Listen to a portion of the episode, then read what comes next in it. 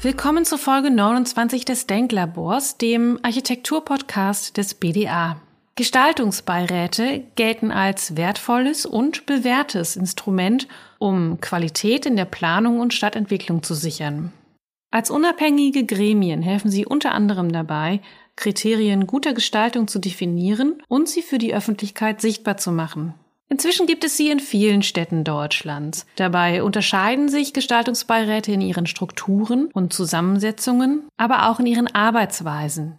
Wie genau Gestaltungsbeiräte arbeiten und was sie bewirken können, darüber spricht Christian Holl vom BDA Hessen mit der Landschaftsarchitektin Konstanze Petrov, dem freien Künstler Norbert Kiening und mit Thomas Kaub, dem Vizepräsidenten des BDA.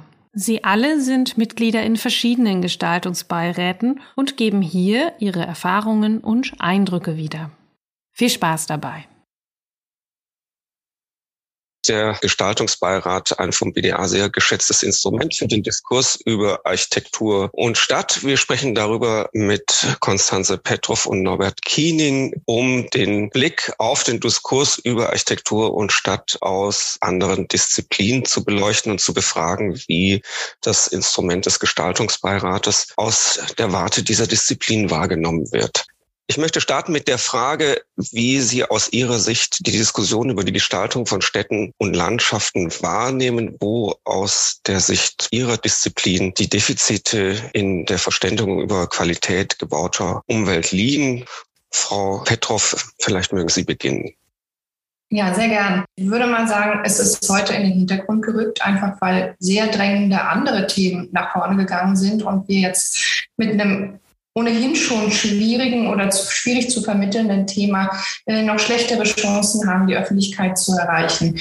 Nichtsdestotrotz haben wir richtig große neue Themen dazu bekommen, die jetzt auch in der Öffentlichkeit angekommen sind und die genuin unsere Disziplinen auch betreffen. Die Landschaftsarchitektur, Städtebau, Stadtplanung und natürlich auch den Hochbau mit der Mobilitätswende und dem Klimawandel an allererster Stelle. Und dass das aber auch Bauthemen sind und die bauliche Umwelt überhaupt das Antlitz der Städte verändern werden, das ist jetzt zu vermitteln. Und das ist auch unsere große Chance, mit diesem Thema, mit dem Thema des Bauens der gebauten Umwelt wieder stärker in die öffentliche Aufmerksamkeit zu kommen. Und ein anderes Thema ist natürlich die Aufwertung der Innenstädte beziehungsweise die Neuprogrammierung der Innenstädte nach Corona. Auch das ist ein Thema der Baukultur, mit dem viel Medienaufmerksamkeit erreicht werden konnte und was wir weiter ausbauen, weil es eben nicht der Einzelbau ist, sondern etwas, was die Qualität des öffentlichen Lebens betrifft und damit wahrscheinlich auch viel mehr Leute erreichen kann. Ich darf da gleich nochmal nachfragen, wenn ich Sie richtig verstanden habe, heißt es ja eigentlich, dass die Chance, eine Diskussion über die Qualität der gebauten Umwelt öffentlich zu führen, durch brennende Themen wie Klima, wie Wandel der Innenstädte eigentlich gestiegen ist. Ähm, jein, ne? also durch den Krieg, durch die Gaspreisdiskussion und so weiter ist es unter ferner Liefen gelandet und das sehe ich auch so, das ist auch in Ordnung. Es gibt einfach Prioritäten, aber gerade durch den Klimawandel, durch Post-Corona und durch die Mobilitätswende haben wir jetzt eine Chance, es wirklich wieder on top zu bringen und damit auch diese Diskussion auf eine breitere Ebene zu stellen. In der Corona-Zeit ist es durch die Experten äh, eingefüttert worden und die Medien haben es aufgenommen, aber es geht jetzt darum, dass wirklich in den Stadtgesellschaften Gesellschaften zu leben und auch nach Lösungen zu suchen. Herr Kiening, Ihre Sicht auf die Diskussion ist aus der Sicht des Künstlers und eines Menschen, der Künstler auch öffentlich vertritt, möglicherweise eine andere. Wie nehmen Sie die Diskussion wahr?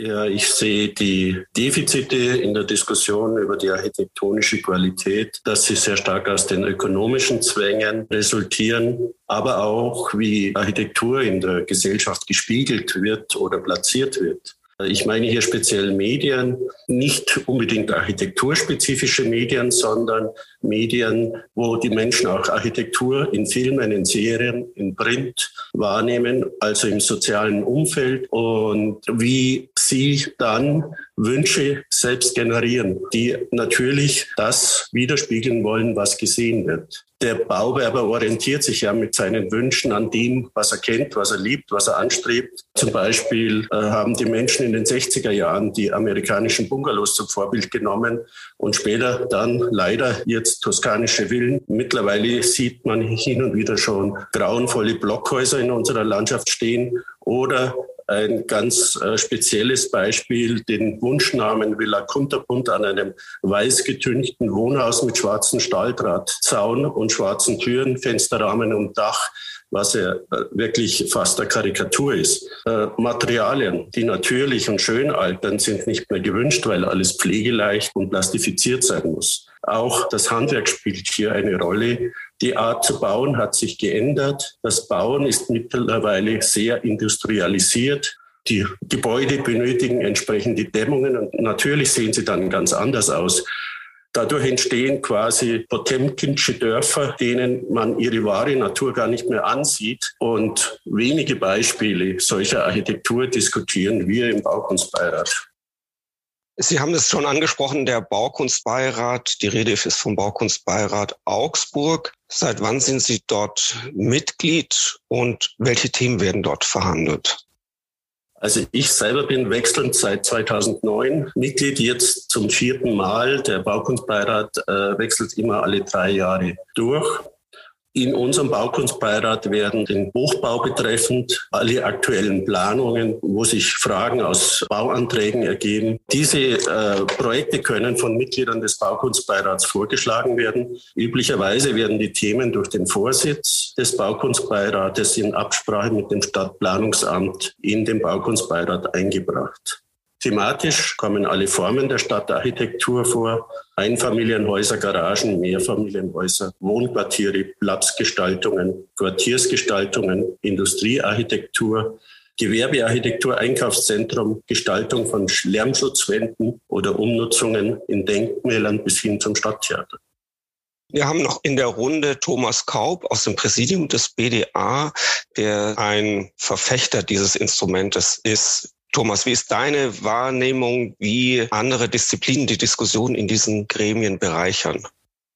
Naja, wir haben im Gestaltungsbeirat in Dresden einen ähm, Architekten mit ausgeprägter Städtebauerfahrung dabei gehabt und eine Landschaftsarchitektin, und ähm, ich halte das für sehr hilfreich. Also viele Projekte kann man gar nicht anders als interdisziplinär ähm, diskutieren. Es ist ohnehin schon schwierig, eine Fachlichkeit in der Debatte zu haben. Und ähm, einen Landschaftsarchitekten oder eine Landschaftsarchitektin dabei zu haben, ist wirklich ganz zentral. Schwierig ist immer die Frage, wie kommt man überhaupt hin zu einer Diskussion über Baukultur? Wie kriegt man da eine gewisse Fachlichkeit auf allen Ebenen hin? Ich denke da an die Stadträte, die ja meistens auch dabei sind, wenn auch nicht äh, stimmberechtigt. Das ist nach meiner Erfahrung wirklich ein Lernprozess und dauert eine ganze Weile, bis man eine bestimmte Diskussionskultur gefunden hat. Da würde mich auch mal interessieren, wie das jetzt in Augsburg ist oder in anderen Gestaltungsbeiräten. Sieht man da eine Entwicklung oder ist das einfach schon so ein gut eingeführtes Instrument, dass das von vornherein gut funktioniert hat? Was denken Sie? Also in dem Kunstbeirat, den ich angehöre hier in Augsburg, finden die Beratungen in nicht öffentlicher Sitzung statt. Die Vorsitzenden sind berechtigt, die Voten des Baukunstbeirates in den Bauausschusssitzungen vorzutragen. Das Gelingen und die Überzeugungskraft der Argumente des Baukunstbeirats kann ich abschließend nicht beurteilen. Und das ist sicher von Fall zu Fall unterschiedlich. Ich kann mich aber an mehrfache Wiedervorlagen von Projekten erinnern, bei denen praktisch sich nichts geändert hat, nur kleine Fußmarken, aber auch an positive Beispiele, die man sehr gut beraten konnte. Ob sich die Beratungen in den Projekten letztendlich niederschlagen, traue ich mir nicht zu, zu beurteilen. Dies hängt sicher von der Aufnahmebereitschaft der Bauherrschaft, der Architekten, aber auch von der Aufnahmebereitschaft und vom Übertragen der Stadträte in den Stadtrat ab. Genau, dann das Beispiel Marburg, in dem Konstanze Petrov Mitglied ist. Wie ist dort die Situation? Ich bin dort seit 2019 Mitglied und äh, den Gestaltungsbeirat gibt es heute seit zehn Jahren. Ich bin also in eine Runde gekommen, die schon sehr gut etabliert war. Wir erneuern uns jetzt gerade, also es gibt einen personellen Wechsel auch, aber ich konnte quasi in eine Diskussionskultur hineintreten, die schon äh, sehr gut war, die äh, auch zwischen Verwaltung, zwischen Politik und diesem Gestaltungsbeirat ähm, sich sehr schon, schön gesettelt hatte. Und davon profitieren wir jetzt alle, weil es einfach nicht mehr das Konstitution Gibt. Es gibt eine Akzeptanz für das Expertentum der extern und es gibt ein sehr gut laufendes Prozedere. Die wesentliche Aufgabe des Gestaltungsbeirates ist es ja zum einen tatsächlich am konkreten Projekt Verbesserungen zu bewirken, aber vor allem auch Kriterien transparent zu machen, die für gute Architektur und gute Planung angewandt werden und sie so an Laien zu vermitteln. Wie ist Ihre Erfahrung und Ihre Sicht? Gelingt, dass tatsächlich mehr Verständnis für das gewonnen wird, was gute Architektur und gute Planung ausmachen? Na, ich glaube, wir vermitteln ja gar nicht allein in erster Instanz. Wir reden mit der Stadtverwaltung und es sind keine Laien bis auf die Politik, aber die meisten sind studierte Stadtplaner, Verkehrsplaner, Hochbauarchitekten, Landschaftsarchitektinnen. Und wir reden mit Architekten, die den Hochbau oder welche Projekte auch immer in die Gestaltungsbeiräte hineinbringen müssen, die sie dort vorstellen. Mit denen diskutieren wir. Eigentlich ist es ein Gespräch ähm, nicht mit Laien, sondern unter Experten, die unterschiedliche Perspektiven hineinbringen. Und dann gibt es den öffentlichen Teil, aber dort wird weniger vermittelt, sondern die Öffentlichkeit kann zuhören. Aber in Marburg gibt es dann nicht den Austausch. Ne? Es ist dann eher eine Art von Öffnung dieses Gremiums, um es transparent zu machen, um auch die Argumentation allen zur Verfügung zu stellen, die mögen. Aber es ist keine öffentliche Diskussion in dem Sinne, dass wir uns der Laienöffentlichkeit dort auch präsentieren oder in, mit ihr direkt in Kontakt treten. Ist es in Augsburg anders?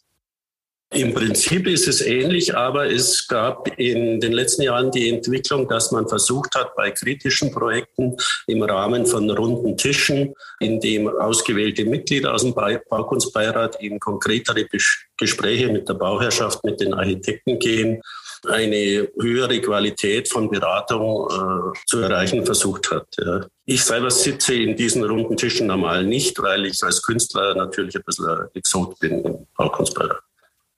Ergänzend vielleicht aus Dresden, dort wird praktisch immer öffentlich getagt. Natürlich diskutiert man nicht mit der allgemeinen Bevölkerung, die ist als Zuhörer da.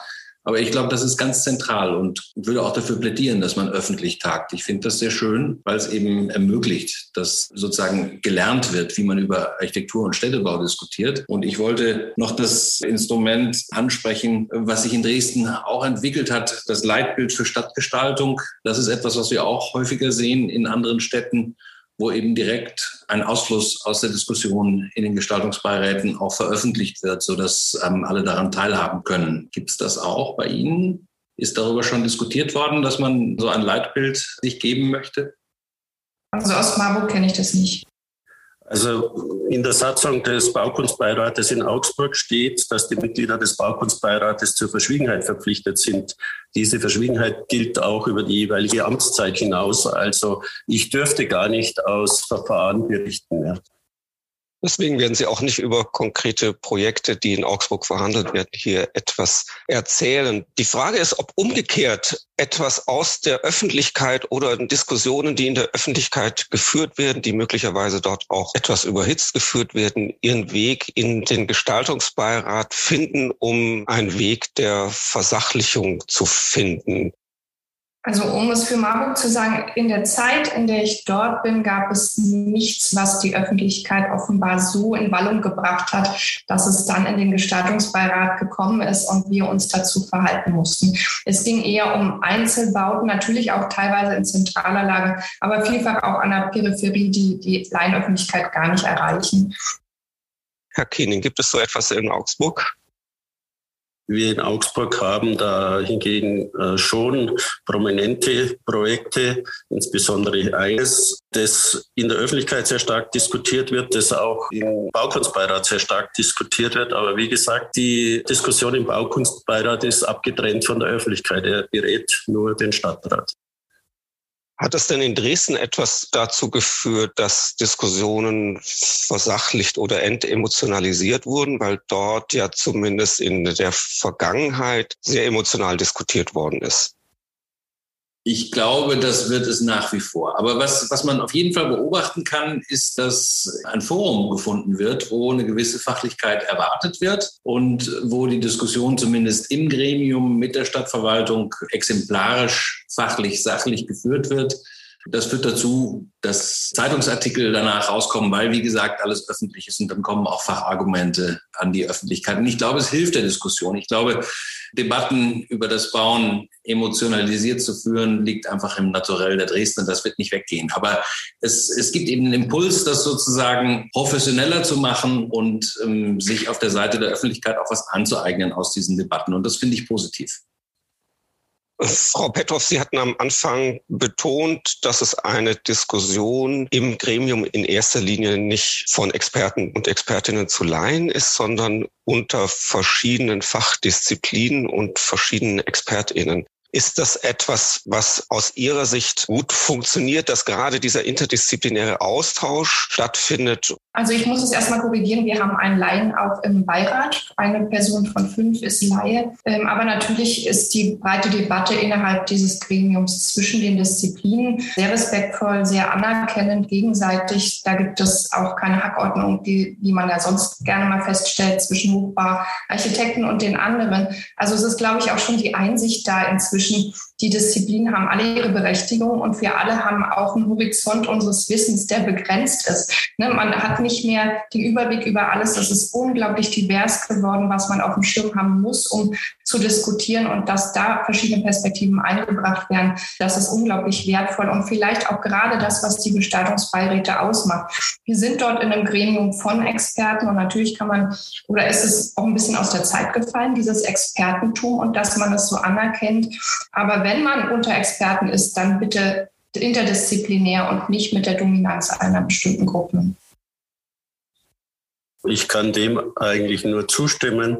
Die Diskussion in unserem Kunstbeirat ist sehr offen und sehr ehrlich. Ich, vielleicht hat es auch ein bisschen damit zu tun, dass sie nicht öffentlich stattfindet, weil ja sich niemand in der Öffentlichkeit hervortun muss. Ich fühle mich da sehr gut aufgehoben und manchmal denke ich mir, aus der Sicht eines architektonischen Laien ist es manchmal ganz gut, wenn man die Diskussion auf eine Ebene bringt, die also jenseits von Fachbegriffen dann doch ja praktischer wird.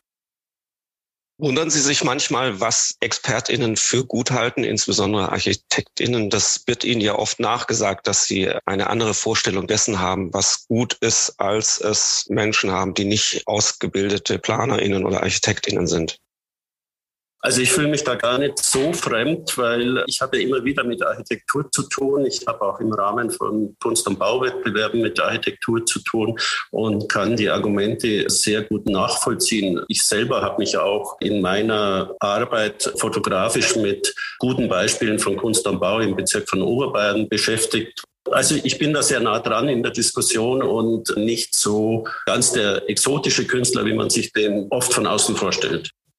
Und ich würde vielleicht noch was hinzufügen wollen. Vorhin fiel ja dieses Entemotionalisieren von Debatten, ähm, weil wir ExpertInnen sind. Ich glaube, das gelingt nicht und das wird auch nie gelingen. Das ist einfach hoch, emotional besetzt, wie unsere gebaute Umwelt aussieht und es gibt auch kein richtig und kein falsch. Was wir aber reinbringen können, ist, dass wir unabhängig sind, dass wir keine eigenen Interessen verfolgen und vor allem, dass wir den Blick von außen reinbringen. Und das ist eigentlich die, dieser Gewinn in Richtung Öffentlichkeit diese Unabhängigkeit, wird die so auch wahrgenommen? Erhöht das aus Ihrer Sicht die Glaubwürdigkeit Ihres Urteils? Extrem. Ich glaube, ohne ging es gar nicht. Ohne hätte ein Beirat auch keine Akzeptanz. Ich würde dem etwas widersprechen wollen. Also ich glaube durchaus, dass es ein richtig und falsch gibt. Ich glaube, man sollte nicht das Gefühl haben, dass man die Wahrheit gepachtet hat, aber man versucht sich ja mit einem Gestaltungsbeirat tatsächlich den richtig anzunähern und Vorschläge zu machen, wie Dinge besser werden können. Und ich habe beobachtet, dass äh, in Debatten über Baukultur, wo wenig Fachlichkeit drin ist, häufig ähm, die Vermutung geäußert wird, das wäre eigentlich nur Geschmackssache, ob etwas gut oder schlecht wäre. Und ich glaube, das ist ein ganz entscheidender Punkt in so einem Gremium, dass man das auch vermitteln kann, insbesondere wenn öffentlich getagt wird, dass es eben nicht nur Geschmackssache ist, sondern dass es tatsächlich einen Konsens gibt im Diskurs darüber, was gut und schlecht ist und, und welche Perspektiven vielleicht relevanter sind als andere. Und ich glaube, das kann man mit so einem Gestaltungsbeirat auch sehr gut rausarbeiten dass es eben nicht um Geschmacksfragen geht, sondern schon um Dinge, die man sich erarbeiten kann, wo man auch in der Diskussion zu besseren Lösungen kommen kann, gemeinsam mit den Antragstellern. Stimme ich zu. Ich würde trotzdem sagen, es kann in eine Richtung gehen, dass es nicht richtig und nicht falsch. Eher soll es traditionell werden oder soll es modern werden zum Beispiel. Also wenn wir uns die neue Altstadt in Frankfurt angucken oder die Schlossdebatte in Berlin, äh, da gab es eben mögliche Lösungswege und die müssen diskutiert werden. Aber es gibt nicht nur die eine Richtung, in die man gehen kann. Das würde ich auch äh, mit unterschreiben. Die Frage ist an dieser Stelle vielleicht, was sind eigentlich die Grundsätze einer Qualität, die eingehalten werden müssen, damit man überhaupt über die Frage der Bedeutung von Gestaltung reden kann? Wir sind sehr am Detail dran schon, an Erschließungsfragen, an Materialfragen, daran, wie das Ganze eingebunden ist in die Umgebung, sehr kleinteilig aber schon. Und das ist auch wichtig beim Maßstab der Projekte, über die wir sprechen. Nichtsdestotrotz geben wir den Leuten, also den ArchitektInnen, ja Ratschläge, aber wir sagen ihnen nicht, wie sie es tun müssen. Und das, was ich meinte mit nicht richtig oder falsch, es ist eine Art des kollegialen Beratens, aber es ist nicht eine Ansage, ihr habt es so oder so zu machen. Und manchmal gibt es auch eine Art Wiedervorlage, dass die Architekten wiederkommen und ihre Projekte vorstellen. Und dann nähert man sich einem Zustand an, mit dem alle gut leben können können, auch die Verwaltung und die Politik. Und dann ist es wahrscheinlich die bestmögliche Lösung, aber immer mit Spielräumen. Herr Kiening, Sie hatten ja solche Ebenen angesprochen der Gestaltung, die sehr stark nach Urlaubserfahrungen, nach einer schnellen Renditeerwartung sich orientieren. Wie ist Ihre Wahrnehmung der Projekte, die im Gestaltungsbeirat verhandelt werden? Treffen die diese Probleme, die Sie am Anfang benannt haben? Die genannten Projekte sind ja sehr kleinteilig. Man kann ja diese nur exemplarisch besprechen. Aber es werden immer wieder Projekte im Baukunstbeirat vorgestellt, die ja der Verwaltung oft auch schon im Magen liegen, sage ich mal, wo der Baukunstbeirat auch oft Schützenhilfe gibt, Argumentationshilfe für die Verwaltung, auch gegenüber der Politik, damit man einfach eine gewisse Fachlichkeit dahinter stellt und die Dinge sachlich beurteilt und nicht rein emotional oder von wirtschaftlichen Aspekten her. Fachlich im Sinne von einer guten Architektur. Unsere Umwelt wird ja sehr stark geprägt von großflächigen Entwicklungen, Einfamilienhausgebiete, Gewerbegebiete, die einen sehr großen Einfluss darauf haben, wie wir Städte wahrnehmen. Im Gestaltungsbeirat wird in der Regel nur ein einzelnes Projekt verhandelt. Stimmt für Sie da die Balance zwischen dem, was in der Stadt passiert und dem, was ein Gestaltungsbeirat bearbeitet? Oder wäre es auch aus Ihrer Sicht sinnvoll, hin und wieder über den großen Maßstab der Stadtentwicklung und der Kriterien, nach denen sich die Stadt entwickelt, zu diskutieren? Aus meiner Perspektive auf jeden Fall. Und das kommt auch rein, wenn man zum Beispiel über Leitfäden für klimaneutrales Bauen redet. Dann geht es um eine ganz andere Ebene als den einzelnen Bau. Nichtsdestotrotz sind die Gestaltungsbeiräte bis heute ja dem Einzelobjekt eher gewidmet und damit ist man auf dieser Ebene. Aber ich könnte mir vorstellen, dass man auch Formate reinnimmt, auch wo man wirklich in den Dialog mit der Öffentlichkeit geht, eher in so eine Richtung, wie wollen wir künftig leben oder was soll unsere Innenstadt ausmachen und wo können wir Dinge verbessern oder wie können wir die Quartiere verbessern, was natürlich dann auch wieder einen Handlungsdruck in Richtung Verwaltung erzeugt. Ne? Und da ist die Frage, wollen die das? Also will man eine offene Diskussion mit der Bevölkerung führen, was auch Erwartungen dann ähm, nach sich ziehen würde. Und dann würde man wahrscheinlich sehr genau schauen, wie will man das in eine Richtung lenken, die hinterher auch umsetzbar oder überhaupt finanzierbar ist dass man fragt, wie die Mobilitätswende eine Stadt prägen wird, ne, die jetzt zum Beispiel von der Hochstraße vom äh, Bahnhof getrennt ist, wie im Falle von Marburg,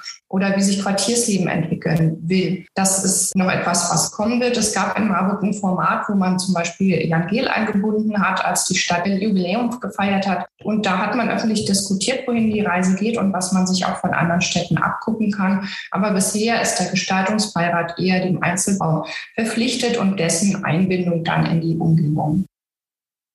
Also in Dresden gibt es ein Hochhauskonzept seit neuestem und das ist ähm, von externen Planern entwickelt worden in Zusammenarbeit mit der Stadtverwaltung. Aber als es fertig war oder als Zwischenpräsentation ist das natürlich im Gestaltungsbeirat diskutiert worden und dort sind auch noch Anregungen aufgenommen worden. Das Gleiche gilt für Ortssatzungen, also Gestaltungssatzungen für einzelne Stadtteile, wo eben Stadtentwicklungsaspekte dann auch politisch gefasst werden. Und das wird in der Regel dann auch im Gestaltungsbeirat diskutiert und damit der Gestaltungsbeirat in solche Entwicklungen mit eingebunden.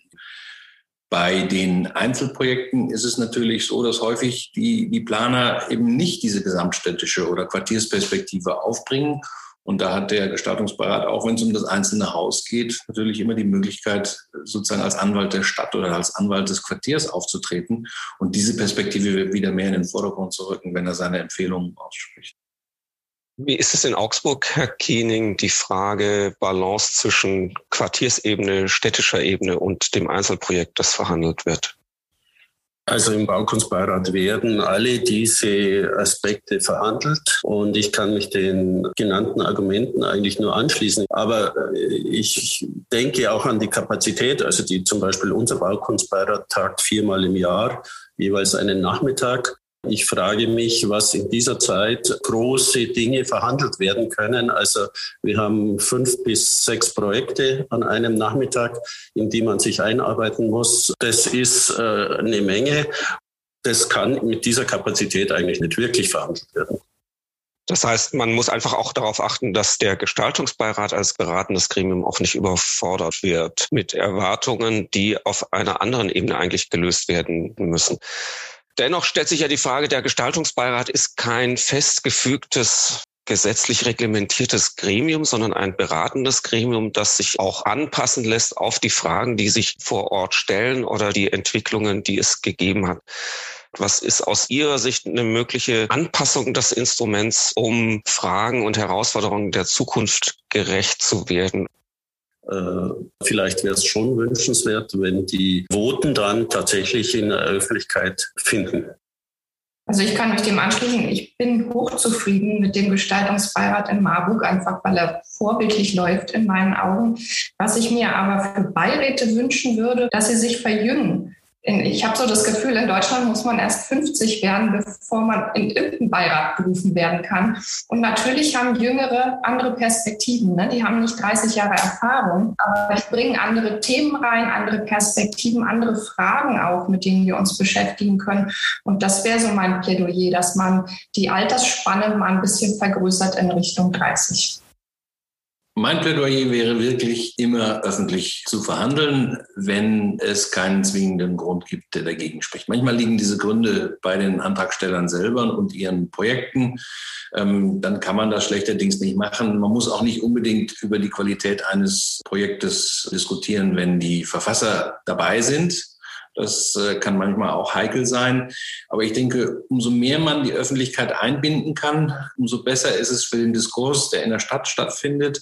Es gibt ja auch häufig die Unterstellung, das würde alles im stillen Kämmerlein abgemacht. Und bei einer öffentlichen Verhandlung, da ähm, sieht man dann schon, wie gekämpft wird und, und was es für Argumente gibt und kann sich vielleicht dann auch besser mit den Ergebnissen identifizieren. Welche Perspektiven wünschen Sie sich für die Diskussion über Stadtentwicklung, sei es mit Gestaltungsbeirat, sei es ohne Gestaltungsbeirat, die aus Ihrer Sicht wichtig wären, um Stadt und Region in ihrer Vernetzung voranzubringen? Das Stichwort ist eigentlich die Öffentlichkeit. Ne? Das so ein bisschen aus der Expertenecke noch rauszuholen. Natürlich mit dem Einspeisen der Expertenmeinung in die öffentliche Debatte, aber eine Öffnung, eine Art von Flexibilisierung, unterschiedliche Formate, die auch wirklich in Richtung Partizipation gehen, sodass man die Stadt mitnimmt und die größeren Themen verhandelt, die dann anhand des Einzelobjektes wiederum im Expertenbeirat ähm, besprochen werden und wo es dann auch die Empfehlungen gibt. Aber wenn wir die Bevölkerung mitnehmen wollen, dann muss die Verwaltung, glaube ich, jenseits der Beiräte gucken, dass sie die Stadtgesellschaft viel stärker mitnimmt, dass es viele Diskussionen gibt, unterschiedliche Formate. Und gerade in Richtung dieser sehr großen Themen Klimawandel und Mobilitätswelle ist so viel nötig, um die Leute zu sensibilisieren, um das erstmal auch in die Köpfe zu bringen, dass wir die Städte umbauen werden. Und die Debatte ist auch unsere Chance, ne? dass die Architektur, die ja immer auch der Meinung war, sie wird zu wenig beachtet, ähm, in der Debatte stärker in den Vordergrund kommt und gerade auf dieser städtebaulichen Ebene, dass wir da die Öffentlichkeit mit rein einnehmen und damit auch die, unsere Themen stärker wieder etablieren können. Herr Kiening, aus der Sicht der Kunst, wie ist da die Wahrnehmung, die Sie an eine Diskussion über Stadt und Region möglicherweise haben? Ich habe immer sehr gute Erfahrungen gemacht mit Wettbewerben. Man kann da konkrete Projekte anhand von konkreten Entwürfen diskutieren. Man ist nicht so sehr in der Wagendiskussion, sondern darum würde ich mir wünschen, dass für viele Projekte einfach Wettbewerbe stattfinden, die exemplarische Lösungen aufzeigen, was meines Erachtens viel zu wenig stattfindet. Ein positives Beispiel möchte ich noch nennen, das gerade bei uns im Baukunstbeirat verhandelt wird. Das sind partizipative Bauprojekte, wo also äh, Mehrfamilienhäuser mit partizipativen Modellen vorgestellt werden, die eigentlich in den letzten Sitzungen sehr intensiv diskutiert wurden und wo äh, die Bauherrschaft dann auch Unterstützung bekommt oder wo die Architektur äh, eben auch entsprechend nochmal diskutiert wird. Ich finde, es gibt viele blinde Flecken in Bezug auf Qualität in unseren Städten. Zum Beispiel verkehrsplanerische Aspekte, die ja auch maßgeblich sind für Straßenräume. Und dann Gewerbegebiete, Handelsimmobilien. Da ähm, haben bis jetzt die Gestaltungsbeiräte sehr wenig Einflussmöglichkeiten und da könnte ich mir vorstellen, dass man vielleicht auch noch andere Disziplinen mit einbinden könnte, damit man nicht irgendwie von der Verkehrsplanung immer wieder vor vollendete Tatsachen gestellt wird, gegen die man ja wirklich schwierig nur anarbeiten kann mit Architektur und Städtebau. Das fände ich schön, wenn man das irgendwie integrativer handhaben könnte. Frau Petrov, Sie haben den Blick nicht nur von außen auf eine Stadt wie Marburg, sondern in gewisser Weise auch von außen auf die Architektenschaft und auf das, was dort in der Praxis passiert. Wo sehen Sie dort Defizite und an welcher Stelle denken Sie, könnte man daran arbeiten? Was mir noch wichtig wäre zu sagen, ist, wie wichtig das Entwerfen, Lernen und Lehren ist, damit es auf dieser Ebene der Mittelstädte und der Kleinstädte auch hinterher in guter Qualität ankommt. Den Unis wird ja so ein bisschen vorgeworfen, sie würden das Entwerfen völlig überstrapazieren und das, was hinterher eigentlich im Büro erwartet wird oder gefordert ist, ist da ist es Entwerfen nur ein klitzekleiner Teil. Aber das ist das Gute, das Entwerfen im Detail, aber natürlich auch das Einbinden in die Landschaft, in den Freiraum, auch die Aufmerksamkeit der Hochbauarchitekten für den Freiraum und oft ist es ein ganzes Wohnumfeld. Das ist nicht nur die Vorfahrt, es ist nicht nur die Anbindung an den Gehweg, sondern es ist äh, zum Beispiel der Innenhof einer Wohnanlage, ähm, dass das mitbedacht wird. Vielleicht kann man das noch reinbringen, dass die Fakultäten der Architektur, der Landschaftsarchitektur weiter daran arbeiten, dass in einer sehr hohen Qualität entworfen wird. Also dass das im Studium immer noch den sehr großen Raum bekommt, weil es hinterher so wirkmächtig ist, wenn Gebäude und wenn Freiräume realisiert werden. Mit diesem Plädoyer dafür, in der Lehre das Entwerfen nach wie vor ganz oben auf der Agenda anzusetzen und in großen Raum einzuräumen, weil die Defizite so offensichtlich sind anhand dessen, was man in Gestaltungsbeiraten verhandeln muss, beenden wir diese Serie des Podcasts. Ich danke Konstanze Petrov, Norbert Kiening und Thomas Kaub für die Teilnahme am Gespräch und wünsche einen schönen Tag. Sie hörten Folge 29 des BDA Denklabors. Wenn Sie mehr über Gestaltungsbeiräte erfahren möchten, empfehlen wir Ihnen einen Blick in die Show Notes dieser Folge.